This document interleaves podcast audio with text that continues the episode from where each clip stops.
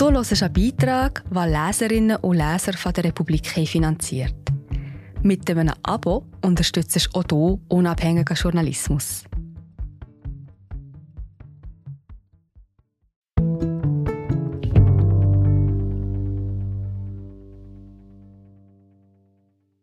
Keine Partei hat in den letzten Jahren so zugelegt wie die Grünliberalen.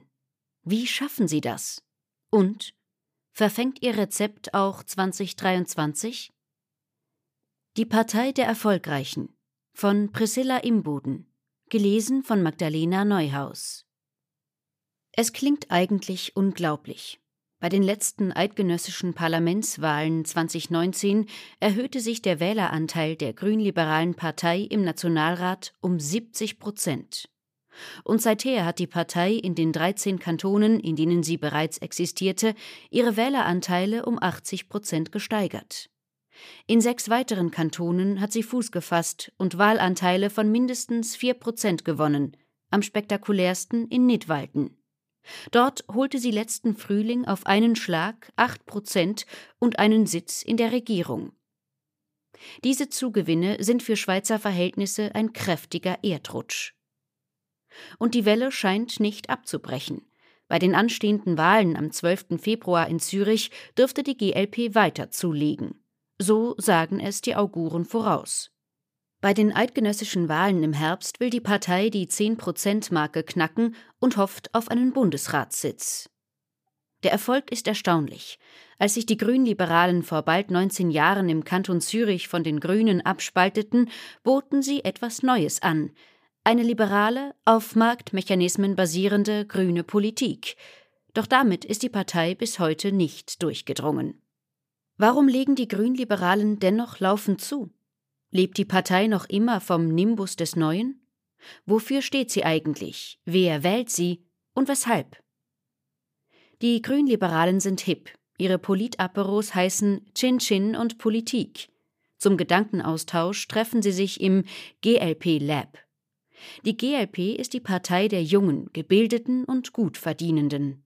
Die Partei der Nerds und Technokratinnen, die über dem Parteiengezanke schweben und mit offenem Blick nach Lösungen suchen. In keiner anderen Partei antworten die Mitglieder auf die einfache Frage, wen sie denn vorher gewählt hätten, mit einem Vortrag über die Repräsentation aller gesellschaftlichen Kräfte in der Demokratie. Wer verstehen will, was es mit den Grünliberalen auf sich hat, muss nach Zürich reisen dorthin, wo vor 19 Jahren alles begonnen hat, als sich eine kleine Gruppe um die damalige Ständerätin Verena Diener und Nationalrat Martin Bäumle von der Grünen Partei abspaltete und die erste grünliberale Kantonalpartei gründete. Ende Oktober Stadthaus Efretikon. Blaue und hellgrüne Ballone hängen an der Wand des kargen funktionalen Raums, in dem sich rund 140 Mitglieder der GLP des Kantons Zürich versammelt haben. Viele sind jung. Sie sind Forscher, Informatikerinnen, Volkswirtschafter und Politikwissenschaftlerinnen, motiviert, eloquent und unglaublich optimistisch. Das Ziel der Kantonalpartei ein Sitz im Ständerat. Bei den Wahlen im Herbst 2023 will die GLP Zürich mit Tiana Angelina Moser in die kleine Kammer einziehen. Die 43-jährige Profipolitikerin politisiert seit über 15 Jahren im Nationalrat, Seit elf Jahren ist sie Chefin der Bundeshausfraktion, die erste und einzige, seit die Grünliberalen in Bern Fraktionsgröße haben. Moser lächelt, greift zum Mikrofon und spricht frei, geschliffen und gewinnend. In dieser Gegend sei sie aufgewachsen, sagt Moser. Danach habe sie in München, Edinburgh und Barcelona gelebt. Diese Orte haben mich geprägt. Als Politik- und Umweltwissenschaftlerin seien grüne Themen für sie stets zentral gewesen. Diese Themen würden auch im Ständeratswahlkampf wichtig sein, sagt sie. Sie werde sich für geregelte Beziehungen mit der EU engagieren und für die Zürcher Wirtschaft. Kurz, für Nachhaltigkeit, Offenheit, aber auch Standortattraktivität. Der Ständeratswahlkampf von Tiana Angelina Moser wird entscheidend sein für die Zukunft der Grünliberalen. Um in Bundesbern eine größere Rolle zu spielen, müssen sie wieder im Stöckli Einsitz nehmen. Seit Verena Diener, die Mitgründerin der Grünliberalen, vor sieben Jahren nicht mehr zur Wiederwahl antrat, sind die Grünliberalen im Ständerat nicht mehr vertreten. Bei Geschäften, die vom Ständerat angestoßen werden, ist die GLP nicht von Anfang an dabei. So war es etwa neulich bei der Förderung alpiner Solaranlagen. Ohne Ständeratssitz ist es auch schwieriger, Anspruch auf einen Sitz im Bundesrat zu erheben.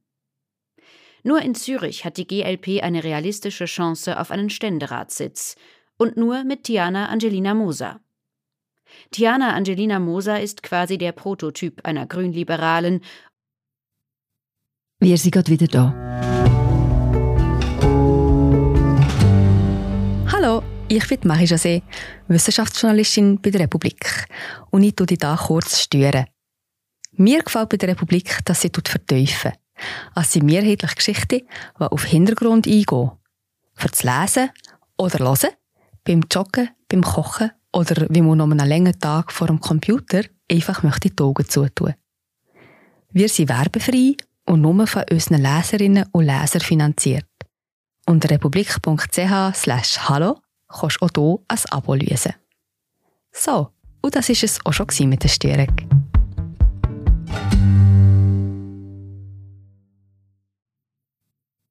und eine der schweizweit bekanntesten Figuren der Partei. Getragen wird die GLP aber, wie jede Partei, von der Basis. Das sind zum Beispiel Leute wie die Ustermer Stadträtin Beatrice Kavietzel. Die 51-jährige Pflegefachfrau stieß gleich nach der Parteigründung zu den Grünliberalen. Wie viele an diesem Abend in Efretikon sagt sie, vorher wählte ich FDP, aber die kümmert sich zu wenig um Nachhaltigkeit und grüne Themen. Den Freisinnigen geht es nur um Wirtschaft und Gewinnmaximierung. Die Spitex-Leiterin Kavietzel findet, es brauche dringend mehr Pflegende in der Politik. Und auch wenn sich die Sozialdemokratinnen im Gegensatz zu den Grünliberalen für die Pflegeinitiative eingesetzt hatten, sei die SP nie eine Option für sie gewesen. Sie sagt, die Sozialdemokraten wollen viel zu viel staatlich lenken. Line Magnanelli hingegen war früher bei der SP. Jetzt sitzt sie in der Bar eines Coworking Space in der Stadt Bern am Apero nach der Parteiversammlung der städtischen GLP im November. Zu Beginn, sagt die aus Neuenburg zugezogene, sei sie gegenüber den Grünliberalen skeptisch gewesen. Sie sagt, ich hielt sie für Opportunisten mit grünem Deckmäntelchen. Aber als sich die GLP für die Konzernverantwortungsinitiative einsetzte, war Magnanelli überrascht und begann ihr Bild der Partei zu überdenken. Zugleich war sie enttäuscht von ihrer alten Partei, der SP. Die ablehnende Position beim Rahmenabkommen hat mich schockiert, sagt die 32-jährige Europarechtlerin, die als Anwaltspraktikantin arbeitet. In der SP Stadt Bern habe ihr zudem als Vollzeit arbeitende Mutter Skepsis entgegengeschlagen. Von ihr sei erwartet worden, dass sie sich als Mutter mehr um ihre Kinder kümmere, sagt sie. Der Wechsel zur GLP fiel ihr nicht leicht. Es sei ein schwieriger Prozess gewesen, erzählt sie, sie habe mit sich gerungen.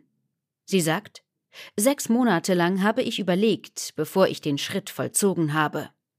Jasmin Abdullahi steht an der Bar und trinkt ein alkoholfreies Bier. Sie trat mit 20 Jahren in die GLP ein. Mit 22 wurde sie überraschend ins Berner Stadtparlament gewählt.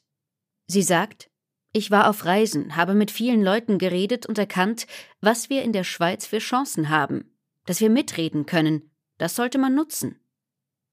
Sie schaute sich auch die jungen Grünen und die Juso an und kam zum Schluss, dass verschiedene Meinungen in der GLP als Mittepartei eher Platz hätten.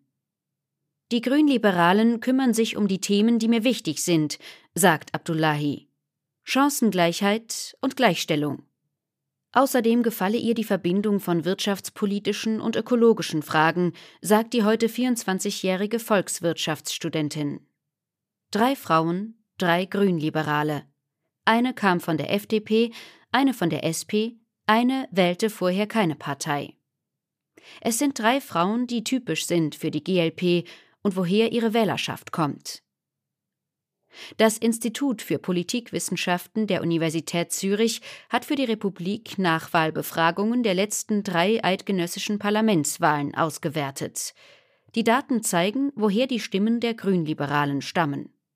Überdurchschnittlich viele Stimmen erhält die GLP von Nicht- und Erstwählerinnen. Aber die Stimmen kommen auch von Wechselwählern. Reto Mitterecker, Politikwissenschaftler der Universität Zürich, sagt, die GLP gewinnt einen verhältnismäßig großen Anteil ihrer Wählerschaft von anderen Parteien und profitiert von Wählerwanderungen. Am meisten Stimmen jagt die GLP der SP und der FDP ab, und zwar praktisch zu gleichen Teilen. Bei den letzten drei Wahlen kamen rund 17 Prozent der GLP-Wählerinnen von der FDP und ebenso viele von der SP. Die Zahlen bestätigen, was Gespräche mit grünliberalen Parteigängern vermuten lassen. Die GLP bietet eine politische Heimat für Bürgerinnen, die sich mit einem linken Flügel der FDP identifizieren, den es nicht mehr gibt, oder mit einem rechten Flügel der SP, der ebenfalls praktisch verschwunden ist. Was die Konkurrenz ärgert, auch wenn sie es nicht zugeben will. Die Präsidenten jener Parteien, denen der Erfolg der Grünliberalen Sorgen bereiten sollten, geben sich betont gelassen. Sie spielen herunter, sie lenken ab, etwa indem sie warnen. Achtung, das sind Rechte. Das ist die Botschaft von SP-Co-Präsident Cedric Wermuth. Oder in seinen Worten: Die GLP ist ein Wolf im Schafspelz. Sie steht ziemlich weit rechts und wird aus Versehen von Linken gewählt. Sorgen mache er sich deswegen keine, sagt er. Wer von der SP zur GLP wechseln wollte, hat das bereits getan. Die Grünliberalen vertreten eine ökonomische Elite, die für einen progressiven Kapitalismus stehe. Das gelte auch für jene, die der SP wegen der Europapolitik den Rücken gekehrt hätten. Er sagt, die GLP ist bereit, soziale Errungenschaften zu opfern, um sich Europa anzuschließen. Wir nicht. Achtung, das sind Linke. Das ist die Botschaft von FDP-Präsident Thierry Burkhardt, wenn er auf die GLP angesprochen wird. Er sagt, die Grünliberalen haben ein hervorragendes Branding, aber sie sind außer in gesellschaftspolitischen Belangen kaum liberal. Großmehrheitlich stimmen sie im Nationalrat mit Linksgrün. Da sie sich immer mehr links der Mitte positionierten, seien sie aber für die Freisinnigen keine Gefahr mehr. Er sagt, ich mache mir keine Sorgen, denn bei den letzten kantonalen Wahlen hat es kaum noch Wanderbewegungen von der FDP zur GLP gegeben. Jetzt legen ja beide Parteien zu. Dass der linke Flügel der Freisinnigen in den letzten Jahren praktisch verschwunden ist, bestreitet der Parteipräsident, bestätigt allerdings, dass es schwieriger geworden sei, eine breite Volkspartei in verschiedensten Strömungen zu sein. Er sagt, wir haben unser Profil geschärft. Aber stimmt es wirklich, wenn Wermuth und Burkhardt behaupten, die Abwanderungen seien längst vollzogen? Spielt es wirklich keine Rolle mehr, ob die SP weiterhin europhile Sozialdemokraten vergrämt oder dass die FDP die Atomkraft wiederbeleben möchte? Politologe Reto Mitterecker sagt, über 30 Prozent der SP und der FDP-Wählenden können sich vorstellen, die GLP zu wählen. Das ist vergleichsweise viel. Immerhin in einer Frage geben die Daten den Parteipräsidenten der SP und der FDP recht, wo die GLP steht, nämlich links der FDP und rechts der SP. Das besagt das Parlamentarier-Rating der NZZ, das auf dem Abstimmungsverhalten der Parlamentarierinnen basiert. Und das besagen auch grünliberale Wähler in Nachwahlbefragungen selbst. Reto Mitterecker erklärt, die GLP ist, wenn man die Links-Rechts-Selbsteinschätzung ihrer Wählerschaft anschaut, die mittigste der Mitteparteien, mittiger noch als die selbsternannte Mittepartei. Wohl deshalb sagen sowohl Thierry Burkhardt wie auch Cedric Wermuth übereinstimmend, das Problem hat die Mittepartei. Damit liegen sie allerdings falsch, zumindest wenn man den Nachwahlbefragungen glaubt. Wechselwähler zwischen der Mitte und GLP sind selten, was nachvollziehbar ist, da das katholisch-konservative Erbe der Mittepartei sich schlecht verträgt mit der stark gesellschaftsliberalen Haltung der GLP. Mitte-Parteipräsident Gerhard Pfister beobachtet den Aufstieg einer weiteren Kraft in der politischen Mitte nicht per se kritisch, denn dieser bedeutete die wichtige Stärkung des politischen Zentrums. Aber was Pfister stört, ist, was man uns immer vorwirft, wischiwaschi zu sein, das wird der GLP positiv ausgelegt. Im Gegensatz zu Burkhardt und Wermuth hat er einen Plan, um sich gegenüber den Grünliberalen besser zu positionieren. Er sagt, die GLP ist die Partei der Akademiker, der Gutverdienenden, der Globalisierungsgewinner. Aber sie ist, wie die FDP, sozial kalt. Pfisters Strategie lautet folglich Die Mittepartei ist die soziale Alternative innerhalb des politischen Zentrums. Schöne Worte. In der Praxis scheitert Pfisters Strategie immer wieder am Verhalten seiner Fraktionsmitglieder. Entspannt kann hingegen Balthasar Glättli sein, der Präsident der Grünen. Das ist eigentlich erstaunlich, zumal die Grünliberalen einst aus einer Abspaltung der Zürcher Grünen entstanden. Die schmerzhafte Trennung hatte aber auch etwas Bereinigendes. Es gibt praktisch keine Wählerinnen mehr, die zwischen Grün und Grünliberal wechseln. Glättli sagt über das Erfolgsgeheimnis der einstigen Rivalin Sie bleiben nicht fassbar. Ihr Versprechen tönt gut und bequem. Umweltschutz, ohne dass sich was ändern muss. Aber man kann Wirtschaft und Gesellschaft nicht umbauen und aus der fossilen Abhängigkeit befreien, ohne dass sie es spürt. Aber selbst Glättli attestiert den Grünliberalen, dass sie sich ein wenig entfernt hätten von nur wirtschaftsfreundlicher Klimapolitik. Was den grünen Präsidenten freut, ist eigentlich ein Drama für die GLP. Mit ihrem ureigenen Ansatz ist sie bis jetzt gescheitert.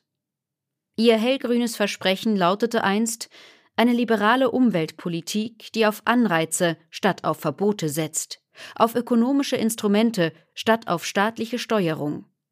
Parteimitgründer und Nationalrat Martin Bäumle sagt es so unser Grundkonzept ist, wir verknüpfen Wirtschaft und Ökologie. Dies wurde anfangs wenig ernst genommen, wurde aber zu einem Erfolgsrezept. Stimmt das wirklich? Kernstück des grünliberalen Ansatzes sind Lenkungsabgaben. Wer die Umwelt verschmutzt, soll zahlen, indem Energie mit einer Abgabe belastet wird.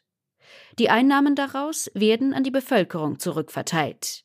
Wer viel Energie braucht, zahlt drauf. Wer wenig braucht, erhält Geld zurück. Das wollten die Grünliberalen 2015 mit ihrer bis jetzt einzigen eidgenössischen Initiative umsetzen. Energie statt Mehrwertsteuer hieß das Volksbegehren und scheiterte krachend. 92 Prozent der Wählenden lehnten sie ab. Es war eine bittere Enttäuschung für den damaligen Parteipräsidenten Martin Bäumle. Heute sagt er, die Initiative kam wohl zu früh und war zu komplex.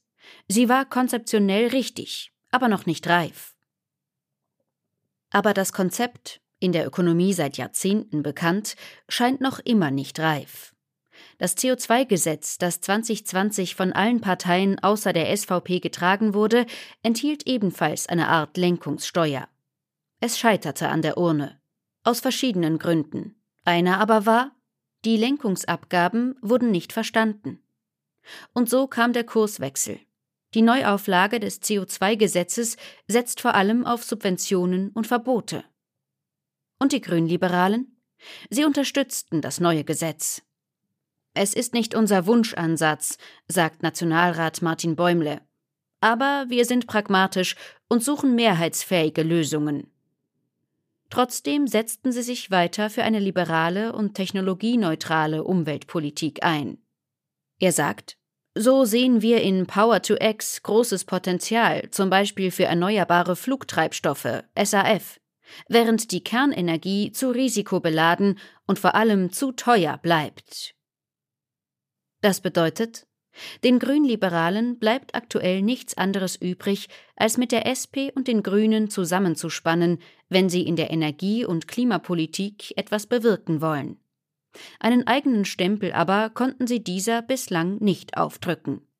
Gleichzeitig nehmen sie Abschied von der Illusion, die sie früher verkauften, dass Wirtschaftswachstum bei sinkendem Ressourcenverbrauch möglich sei. Die grünliberale Politik ist also glaubwürdiger geworden als früher. Die Partei paktiert bei ökologischen Themen mit links, bei Wirtschafts-, Steuer- und Sozialpolitik politisiert sie mit rechts und in gesellschaftspolitischen Fragen mit den progressiven Kräften. Parteipräsident Jörg Großen schaut zuversichtlich ins Wahljahr. Zu den Beschreibungen Wermuths und Burkhardts, dass sie zu rechts oder zu links seien, sagt er: Das bestätigt, dass wir genau richtig liegen. Das Links-Rechts-Schema sei überholt. Für die Grünliberalen gibt es offenbar vor allem eine Dimension im politischen Koordinatensystem konservativ oder progressiv. Und dort legt sie sich gerne fest. Wir sind keine konservative Partei, sagt Großen. Wir stehen für den Fortschritt, wir wollen Entwicklung ermöglichen, wir sind vom Mindset her chancenorientiert. Dem kann fast niemand widersprechen. Und auch das ist Teil des Erfolgsgeheimnisses der Partei. Gutes Marketing. Was die Parteiexponenten weniger laut sagen, in der Steuer- und Wirtschaftspolitik politisiert die GLP stramm mit den rechten Parteien. So warben die Grünliberalen für die Unternehmenssteuerreform 3, die Stempelsteuer- und Verrechnungssteuerreformen, die alle an der Urne scheiterten. Manchmal aber geht die bürgerliche Klientelpolitik sogar den Grünliberalen zu weit. Dann distanzieren sie sich, so wie neulich bei der Tonnagesteuer für die Schifffahrtsgesellschaften. Auch das ist geschickt denn so zeigt die GLP Unabhängigkeit, wenn auch nur in Einzelfällen. Bei der Sicherheitspolitik geschieht das hingegen häufiger.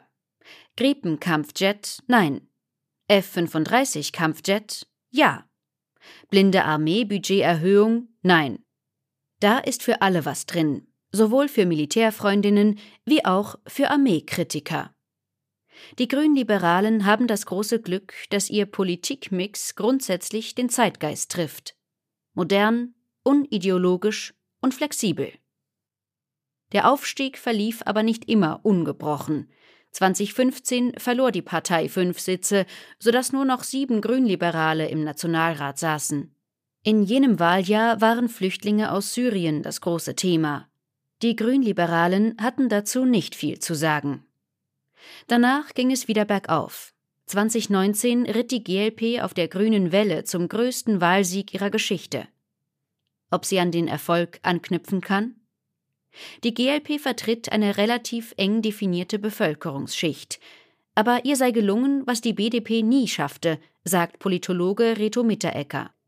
Sie konnte eine bestimmte soziostrukturelle Gruppe für sich gewinnen. Die GLP spricht ein klares Elektorat an, hochgebildete, gut verdienende und eher junge Leute in urbanen Räumen. Und sie legt auch auf dem Land bei diesen Gruppen zu. Die Grünliberalen erreichen diese Leute mit ihrer Politik, aber vor allem, indem sie ein Lebensgefühl verkaufen. Den Glauben an die Zukunft.